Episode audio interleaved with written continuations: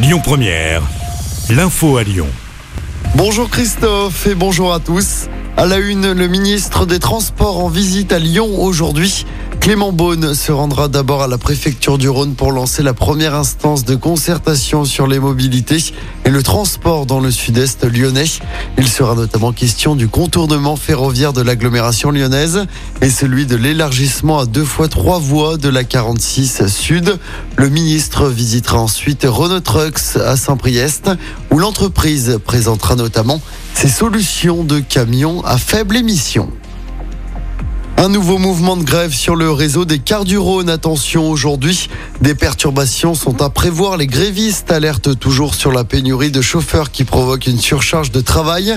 Plusieurs trajets ne sont pas assurés aujourd'hui. On vous a mis le détail sur notre site et notre application.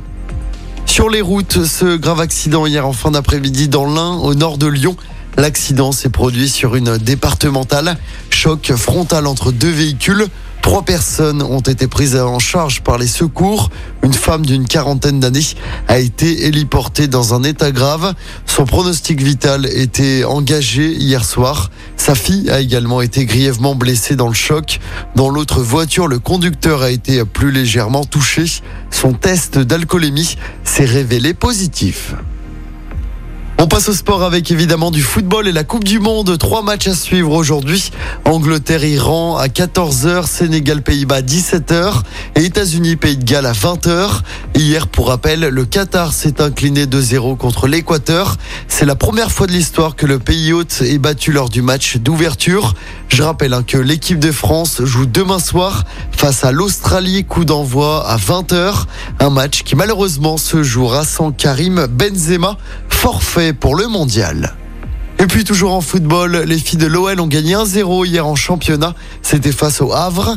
Les Lyonnaises sont toujours premières du classement avec deux points d'avance sur le PSG.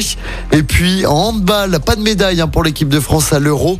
Les Françaises ont perdu face au Monténégro lors du match pour la troisième place hier.